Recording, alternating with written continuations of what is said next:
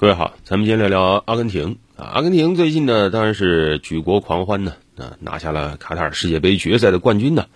多么荡气回肠的一场决赛啊啊！最后是点球大战，阿根廷战胜了法国队。昨天还看了这个阿根廷庆祝阿根廷队回去的那个直播，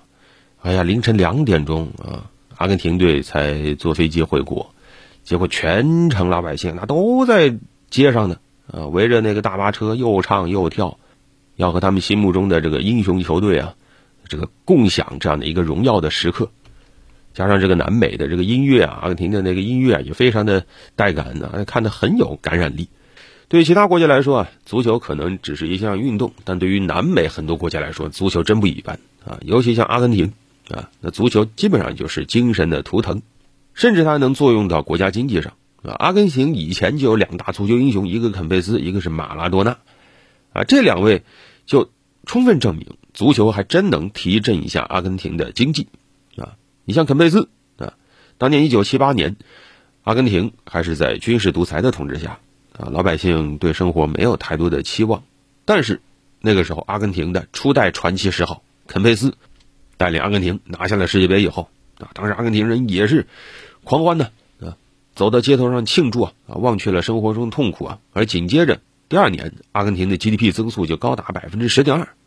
创下了七十年代最快的增速啊！要知道，在一九七八年还是负的百分之四点五呢。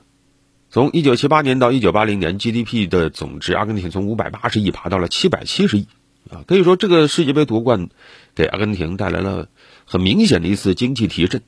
但是呢，阿根廷的问题实在是太多啊！后来，阿根廷军政府啊，面对国内的。经济问题啊，面对社会动荡啊，最后选择了一场马岛战争啊，看能否缓解国内的危机啊。但结果和英国的马岛战争还打输了，彻底的把阿根廷的这个经济啊和民族的信心都打入了深渊啊，进一步的把阿根廷往深渊推了一把啊。但是后来哎，又有一位足球英雄站出来，马拉多纳啊，一九八六年世界杯上。一代球王马拉多纳带领阿根廷队，你说巧不巧，在夺冠路上正好是斩落过英格兰队啊，最终决赛击败了德国队，拿到了第二座世界杯的冠军啊，一下子又把阿根廷人这个本来从失落的这个情绪中啊再次给点燃，让足球成了低迷的阿根廷人重拾这个民族斗志的一个关键。所以你说阿根廷和足球它能没有民族情感吗？而夺冠的1986年，阿根廷 GDP。就拿到了百分之六点二的增速啊，创下八十年代阿根廷的最高增速，GDP 总值也从九百八十五亿美元增长到了一千一百八十五亿美元啊，所以今年阿根廷又拿到了冠军啊，很多人也把这次世界杯胜利和当年的世界杯相提并论，因为现在阿根廷又面临严重的经济衰退，从二零一七年到二零二零年。阿根廷的人均国内生产总值是从一万四千六百美元，现在下滑到了多少呢？八千六百美元啊，几乎是对半砍啊，这是非常严重的危机。与此同时，还包括严重的货币危机、通胀等等啊。阿根廷今年的全年通胀率可能会达到百分之一百以上，就等于说你家的这个资产会直接腰斩啊。很多阿根廷人就只能靠在黑市上买点其他国家的货币，美元呢、欧元呢。来企图保值。阿根廷人这么些年对通胀其实一点也不陌生啊，但是就是高到这种程度，阿根廷人也还是几十年没见过的。所以阿根廷人自己都说，现在对物价的概念很模糊了。所有东西，你包括什么通信费啊、房租啊、水电煤气价都在飞涨啊。你每天买的面包，明年多少钱你都说不清楚啊，涨得都太快了。然后在阿根廷城市的街头，包括。首都布宜诺斯艾利斯，无家可归者是人数越来越多啊！阿根廷最新的一份数据显示，阿根廷居然有百分之四十以上的人口生活在贫困线以下。可以说，经历了如此漫长的危机，阿根廷人真的是需要一点点好消息啊！阿根廷人在心理上也需要这样一场胜利，让他们找到久违的自豪感。可能也是因为这个经济上太糟糕了，所以阿根廷总统费尔南德斯。都没有直接去决赛现场看比赛啊，不像法国总统马克龙，还还跑到现场去看了。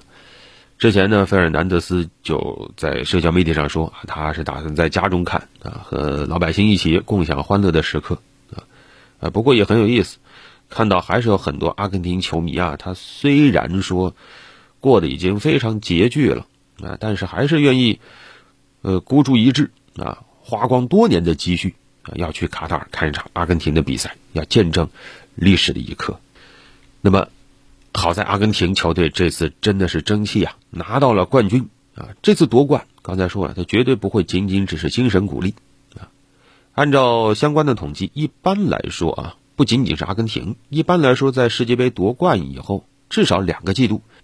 都能为所在国的国内生产总值带来百分之零点二五的额外增长。这是对一般的国家来说的啊。对阿根廷的呢，可能这个增长会更高啊，各种庆祝活动啊。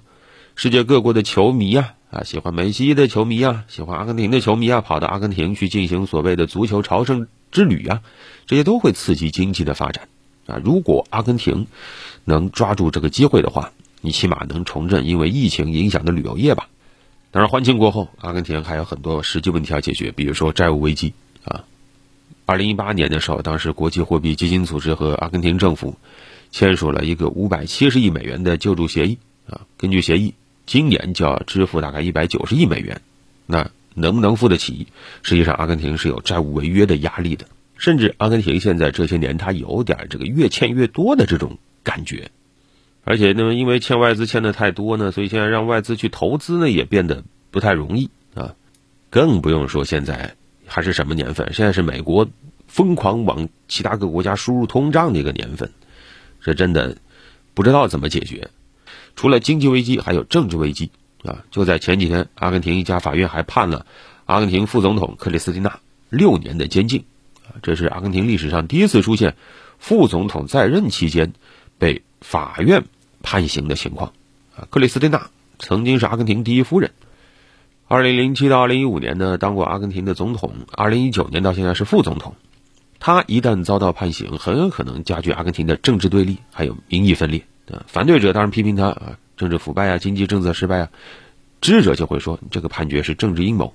所以，对于阿根廷啊，现在无论是政治还是经济，可能也都像阿根廷球队一样，需要一位梅西一样的人物来力挽狂澜。当然，这样的英雄人物不知道什么时候能出现，不过也不影响这几天他们好好的庆祝一下啊，哪怕再糟糕的生活，也总有闪光的时候嘛。好了，本期就聊这么多。